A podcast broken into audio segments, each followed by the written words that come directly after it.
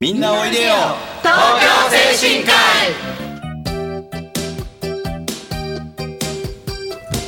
医。この番組はハートフルたなしフローラたなしを運営する社会福祉法人東京精神科医のスタッフが西東京市の高齢者支援活動を多角的にご紹介してまいります。一般にはあまり知られていない介護の現場地域とのつながりそして東京精神科医独自の取り組みなどのお話を中心に分かりやすくお送りしてまいります。進行役を務めますのは東京精神科医事業本部通所リハビリテーション相談課江添とフローラ介護福祉人武田。そして FM 西東京の直美です。そして本日は4回目の出演となります日本社会福祉法人あ日本社会福祉福祉大学福祉経営学部教授である田島誠一先生をゲストにお招きし当法人の小林理事とともに東京精神科医と地域との関わりについていろいろお話を伺いたいと思います。それではみんなおいでよ東京精神科医スタートです。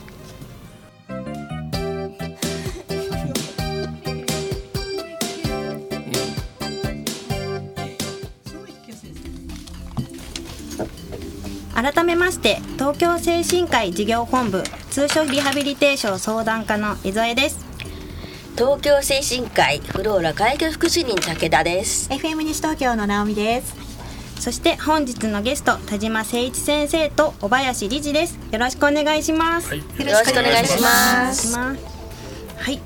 ではちょ4回目なんですけども田島先生1年ぶりぐらいの出演となりますので、はい。はい、少し田島先生のご紹介をさせていただきたいと思います。はい、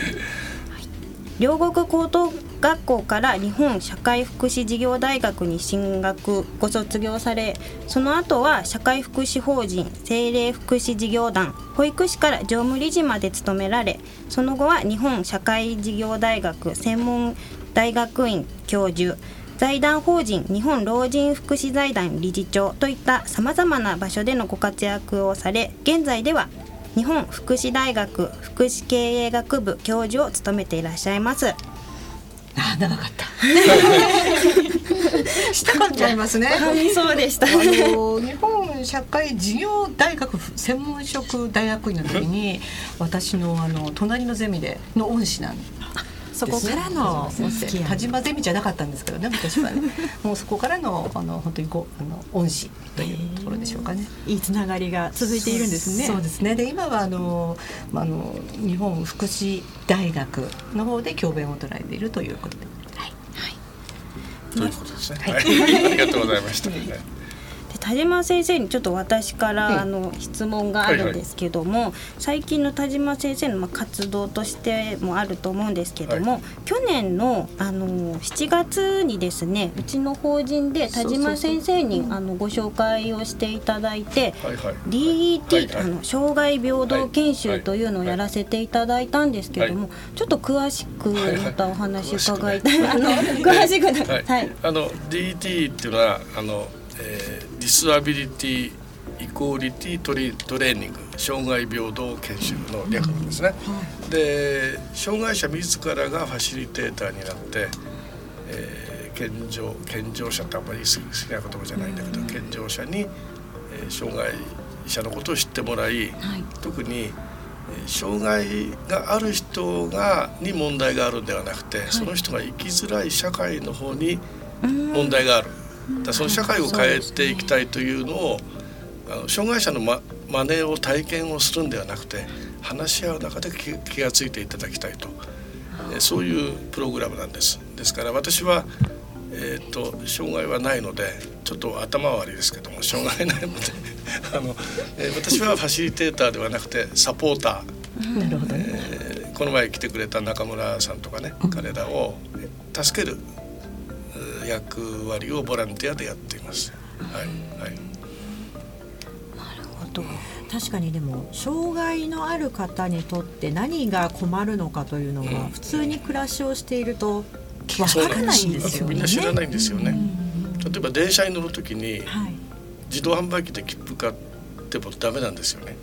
そうなん友人窓口で切符を買って、はい、例えばひばり、まあ、田無から、田無から、えー、どこにしましょうかとかでもいいや。西武新宿っていうとそこで駅員が西武新宿に電話をして5号車の3番目の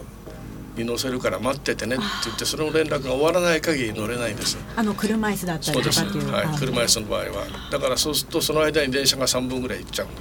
そうなんですね、はいはい、それ時々この前私の知り合いは親切な人がおろ乗せてくれてしまったんです、えええ、駅員が目を離した時に「はい、いいです」っていうのを乗せてもらったら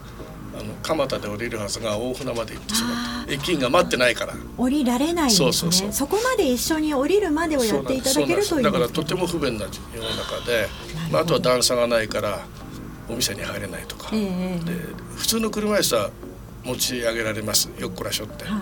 でも電動車椅子って200キロ以上あるんで。そんなにあるんですか、はい、えー、だからそれも知らないと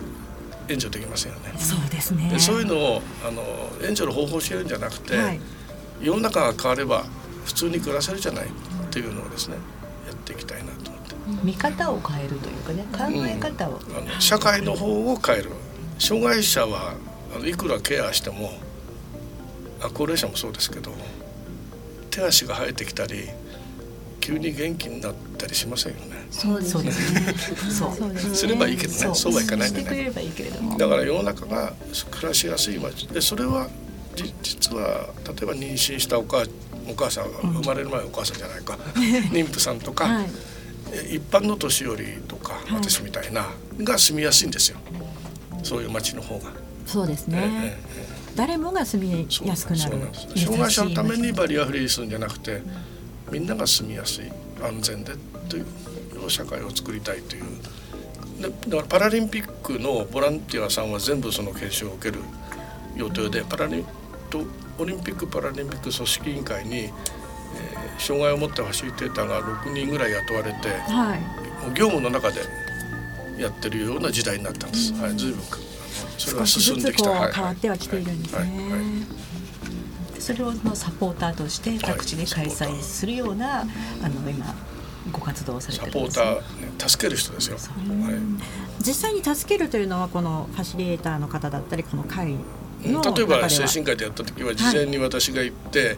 どこに配置して車椅子の人たちが多いから、はい、机の位置とかも決めておかないと動けないでしょ。そうですね、でどこに、えー、なんだっけスライドを投影するかとか、はい、自分たちで動きづらいんですもんね、で当日は、まあ、あの彼らがあの当事者とあの、まあ、障害のあるファシリテーターたちが動きやすいように、まあ、準備したり、ただあの、具体的なケアはあのヘルパーさんついていきますから、えー、そっちは任せますけど、はい、実際にこの研修行ってみておばあさんいかがでしたか？周りの反応だったり、ねはい、いやなんじゃ目から鱗の研修ですので、いやうちだけではなくてできれば地域で本当に西東京市またやってほしいね。そうですね。あの、はい、もうこれ絶対やらなくちゃいけないなと感じています。ちょっと関係のないというか今までそんなにお付き合いのなかった場所でもいろいろやっていけたらいいかもしれないですね。特に西東京市はあれですよ障害者の社会福祉法人さん大きいのいっぱいありますからねどんどん連携してこれから行ってきたらいいなって考えてますけど、ね、だからあのすみません話がちょっと変わるかもしれない、今日今日3月11日だよね、はい、だから私はだからその8年前に3月の25日ぐらいから人を出して、うん、えーと、役場の町長以下4割ぐらいが死んじゃった大槌町というところにですね、うん。はい、ずっと支援を半年以上してたんですが、えー、初期に何回か行くと障害者のことが分かってない地域の避難所小学校の体育館とかって悲惨な状態なんですよ。例えば目の見えない人が、えー、体育館の真ん中の席を与えられるから、はい、えー、トイレに行けないんですよね。行くと人の足を踏んだりするから「で何やってんだ」とかって怒られてしまって。でところがコミュニティがしっかりしてるところはあの壁を伝っていけばトイレに行けるような場所にちゃんと障害者のえー、寝る場所を確保してるんです。でそういうところは、ね、実はトイレも綺麗なんですよ。駐車場も綺麗に止まってるんです障害者に優しくないってちょっと言い過ぎだね。配慮が足りない避難所はトイレは汚ねえし、えー、駐車場ぐちゃぐちゃ止まり方が。だからきっとおそらくその時にすごく感じたのは、障害者に優しい街じゃなくてみんなに優しい街が障害者にも優しいんだろうなと、うん、それがだからもしかするとその DT のサポーターを始めたあの結構原点になってるかもしれない。うん。まあ、ね、3月11日ですからね。いやいや東京精神科医のこのラジオ番組もうん。それで始まった。3.1あのそう3.11があったのであこれは地域のラジオの電波の放送の日を消しちゃいかんというこういう思いで支えなきゃっていう思いでこれはあの始めたんねです、地域 FM って大活躍しましたもんね。そうですね。あの西野巻とかね。時はい。はい。女川なんかかでも終わった後もみんなに希望を与え続けたりしてましたずっと言ねってて聞いてましたけどね。はい。あの現地だともうポストイットの貼りまくりになるんですよね。うん。いろいろな情報だったりそうするとはい。それをやっぱりこう一枚一枚確認していくのは大変な作業でそそれを一番効率化しかも小さなエリアで行えるのはもう地域 FM だった、こんな利便性のあるものをうん西東京市やったじゃないですっていうかそういう形ですよね。もうちょっと出力強くした方がいいな。いろいろと規制はあったりしますが でも本当にそういった災害の時はきっと、あの近くのコミュニティ FM 同士もつながっていろいろやらなきゃいけないのかなっていうのは私たちも思ってますね。すねはい、その前にまず地域 FM を地域から支えていかないと。そうですね。ということで東京精神科医はありがとうございます。はい。さあここで一曲お届けしていきましょう。今日はですね一曲曲と言いますか、えー、田島先生がこちらをお持ちくださいました。長岡照子さんの朗読ですね。宮沢賢治の雨にも負けず。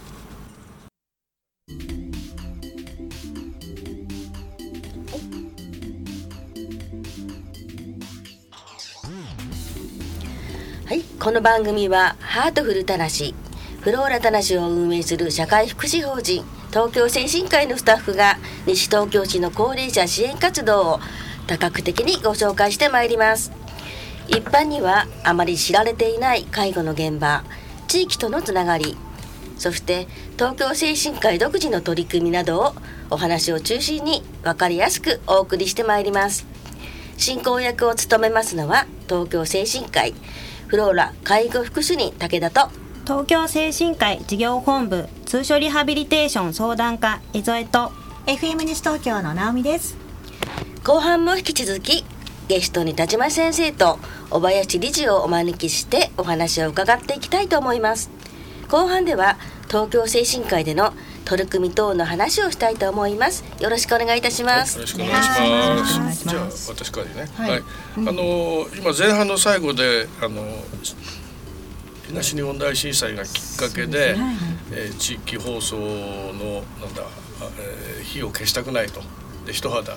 一肌が二肌で、えーこの番組も始まったというまあ話があったんですけども、まあその他にねあの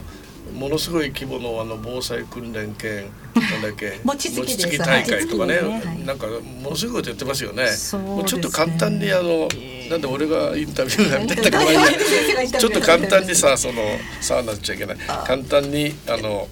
えー地域活動、はい。あの介護保険で決められたものでないものでない。ちょっと簡単に紹介してもらえますか。えっとですはい。ね、えー東京精神科、まあ、私ね東京精神科に理事務めてますけれども、えー、図らずもですね地域のあの青少年育成会の会長というのもなんかずっと前からやってるんですね。でこの、まあ、育成会市からやっぱり年間二十数万いただいているのでそれちゃんと使わなくちゃいけないなというよりもえこれとこのまま続けていくのがちょっとかなり厳しい状況になってきていました。やっぱり地域力が弱まるとかね、まあ、その時に誰かやる人いないってことで仕方なくて私やってたんですけどもいやいや仕方なくてじゃなくてせっかくやるならば意義ある活動に努めていかなくてはということでなんか風前の灯火だった地域の餅つきや、あ音楽会をちょっと活性化しようよということで、まあ、東京精神科医ちょっとそこにアシストするように、まあ、予算も出しましたけれどもそうですね。楽器を運ん運んだりだとか、はい。そういう搬入ができないと音楽会開催できないんですよ。ね。しかもティンパニーなんてあんな重たいのに。そうなんですあれはよね。ねまずは運ばなくちゃいけない東京精神科運ぶ、で餅つきのもつき手がいないと東京精神科医の男性スタッフが行く。でナースも駆けつけるという、そういったこう地道な努力を続けてきて実は、まあ、あのこう3年前から地域コラボで防災訓練も行いなんか延べ参加人員が1300人近くなってしまったという。素晴らしい数ですよね。すごいですよね、はい。でここそれにはあの FM 東京さんも FM 西東京さんもご協力いただいて去年一昨年ははい。群馬からヘリコプターまでねありましたね。呼んでくださってるんですよね。すごいですよね。いやだからこれって地域力だよなっていうのがすごく感じたんです田島先生。はい。そうそういうねあのでそこであれでしょ餅つき隊みたいな親父さんたちが集まったりするんだよね、はい、当然足りないので、あの場所は対象者はまあ児童ですね、向こう大小学校の児童今1,000人ぐらいいますけどもその対象者の、まあ、お父さんお母さん保護者の皆さんおじいちゃんおばあちゃんそして地域の自治会の皆さんだとか少年野球チームだとかもちろん保護者会 PTA PTA としたらやっぱりおとお母さんというイメージがありますけどやっぱお父さん、はい、それと親父の会の皆さん。広大小学校の,、あその校区の人口の10%ぐらい集まるの？そういうもっと？20%ぐらい。とそうでしょうね。そうですよね。生徒数が1000人ぐらいね。児童数が1000人で、うん、その児童数全員はではないけども、まあ兄弟あるいは地域の方、もちろん保護者の人。単にね、単にお店つきだけやってるのはあまり地域貢献とは見なされないんですよね。で、お餅つき大会に集まってきた防災訓練に集まってきた人たちが地域を自ら良くしよう例えばゴミ出し手伝おうとか、ちっちゃなことから、はい、えー、あのゴミ拾いしようとか、道路の。でそういうことに組織化されてきたら社会福祉法人が地域貢献に加わったと見出していいという、まあ、堅苦しい通知があるんです。厚生労働省の。だから親父、まさに親父の会だっけ、はい、えー、餅つき応援隊、はいみたいのができたっていうのはまさに地域化でね。そうですね。あとまあ親父の会さんもそうですよ。いろんなも地域の少年野球チームだ。やっぱりね一番大きいのはやっぱり自治会の、だから老若男女本当に押しかけて一つのものを何が何でもやっちゃうぞってそういう心意気がで自治会が高齢化してどこのもう東京中自治会が高齢化しちゃってて大変だっていうところではもうちょっと小学校のお父さんお母さんお母さんっていうのはそんなに年じゃないよね。いやまだ若いですね。ね私はもうね孫のね孫より小さいあもう 小学生は孫より小さいから、うん、私なんか親ではないわけです。そうすると若い世代をつなげる、うん、それのきっかけも作ってるっていうこともできるんですね。つなげるチャンスを、ね、そうです。はい。だからそれはねだからえっ、といやいや去年この今日1年間振り返ってね年度末から振り返って話すると、去年って子どもの悲惨な話がすごく多かったじゃないですか。ね、ね、あの私千葉県民ですけども、うん、千葉の野田で子供が殺された事件があって、はい、ああいうのも地域がもうちょっと見つけてカバーしてくれれば助かったかもしれないなと思うとこの1,300人ってものすごい力大きい、ね、はい、大きい力だと思います。はい顔と顔が分かる、そうした絆を作るいいチャンスにはなると思うんですね。やっぱりあのこの間のの千葉の、まあ、虐待事件についても、なんかもう思い出すのも辛いようなね、ないあの凄惨な事件でしたけれどもそれももしかしたら何かできたんではないかなって皆さん多分思ってらっしゃる、ね、あの親を避難した、うん、もちろんあのお父さん特に、うん、まあ、あの警警府なのかな、うんあのこれ直接手を下した親は悪いですよ、うん、でも、えー、彼らが孤立して育ってざるを得なかった状況とかそれから周りのさまざまな機関が本当に許されなかった問題と、はい、私は個人的には一番許せないのは、えー、秘密は守りますとしたのに秘密を守らなかった学校、うん、教育委員会なかった学校だけ、はい、あれが一番許せないですけどもでそそれをおそらく地域がもうちょっと見守る体制があればあのそこまでいかなかったんじゃないかなと思うんですよね。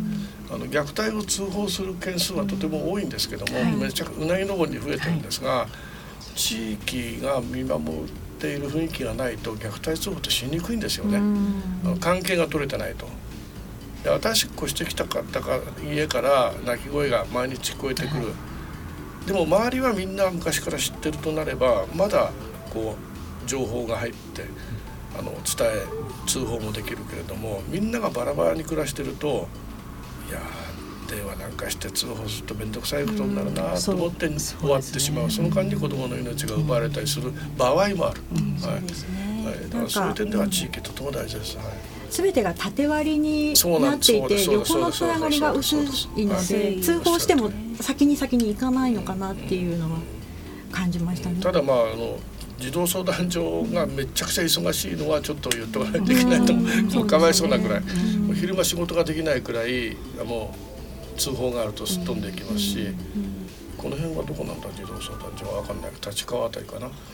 多摩八王子の児童相談所は町田までカバーしてますからね。そうなると、はい、両方で人口140万ぐらい、はい、無理ですよ。本当に児童ねその児童のことをやってらっしゃる方だけではもうできないっていうことですもんね。で児童そのもの職員もあんまりいないんです。東京とか千葉は。埼玉はいますけどね。はい。その埼玉はいるという違いは何なんでしょうか？埼玉は福祉職という職員を雇って児童福祉士をずっとやってる人たちがいるんです。私あの小林さんの先輩にも年はもっと若いけどねごめんねい。るしね、えあの大学院の同僚の教員にも元児童相談所の、ね、課長さんだった人がいる。でそういうベテランがいると若い人たちは成長するんです、でもみんなが3年で辞めると、教える人がいないんです、そうですよね。つないでいくということができないというそう。だからあの困難な事例がことが起きると、うまく対応できない、はい、ということですよね。とても残念ですね。あのだから前のゆあちゃんとこも目黒の子も、はい、えー、四国の病院の医者が小児科の医者が、この子は死んじゃいますよ殺されますよとちゃんと情報を流してるんです、はい、はい、ところがそれが放置されてる、うん、すごくなんか本当にやりきれないね。たまらないですね、はいそういった問題がたくさんあった中で、こう精神科医のような施設はどんなことができそうですか、いやあの私は期待しているのはあの精神科医の場所はまあ住宅地の中ですから少なくともあの辺にはたくさん施設には使わないしデイサービスも使わないしもちろんショートステイも使わない、うん、でもなんとなく、えー、奥さんに先立たれたとか、うん、えー、で生活しづらいとか旦那さんに下げ立たれて寂しい方とか。でそういう人たちがこうもっと自然に集まってくる。メダカ見てるだけでもいいし。メダカ。集まるんですよメダカすごいです、から朝朝のなんだっけリハビリ器具の無料。貸し出し、貸し出しやね開放とかも使ってもいいし、だからできたらあの精神科医の一角に地域の人が自然に集まれる場所があってで隣小学校ありますから、はい、えー、私の知ってる施設だと駄菓子屋をやってる施設があって、近所のじいちゃんばあちゃんとかその施設のじいちゃんばあちゃんがお店を店番してんですよ。ねそうなんですね。えー、きっと子供たちはまあ、ね、あんまり金使うとね学校に怒られるけど10円か20円で買い物する。でもあの認知症の重い人が店番してると、あのたくさん売れたけどもあのみんなお金も渡しちゃったっていう話でまあ、まあ、それはそれでねまあね。でもその方はきっと楽しくお子様でこう。まあでもそれはまあ周りが注意すればいいだけだし。活性化できますよね。そうですね。そこでなんかなんか精神科医に行けばあるいは精神科のどっかまあなんか田無はあんまり商店街ないので例えばシャッターシャッターが閉まったところがあればそこを借りるとかね、いうような形であのフローラなどに来た入所した人の幸せから地域全体のお年寄りの幸せそしてそのお年寄りの後ろには必ず必ずじゃないけど家族がいたり孫がいたりするからそういうつながりが広がるのをね、まあ、今でも随分やってんだけど、私は欲張りだから。本当に先生欲張り。もっとやってほしいし バイタリティあるしみんな、はい、はい、元気な職員も多いので。スタッフたちとっても元気なので、はい、そう。だからこれだったらできるなと思って。期待してますね。なるほど。はい、はいはいみんな頑張ろうね。はい、頑張ります。でもあのー、スタッフの中には保育士そうですの資格を持ってたりとか今日の武田さんはね、まはい、まさに保育士さんですね。はい。昔昔 これからぜひ活躍してほしいなと思います。機会があればはいぜひ。作れなくちゃ。昔昔じゃないですよ。昔昔は私です、ね。第一号。五十年前だ。男性の素晴らしい。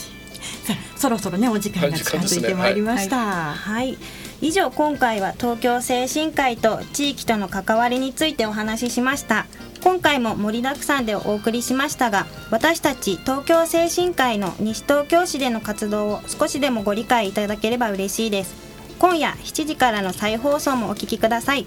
またこの番組は放送終了後インターネットのポッドキャストからも配信しています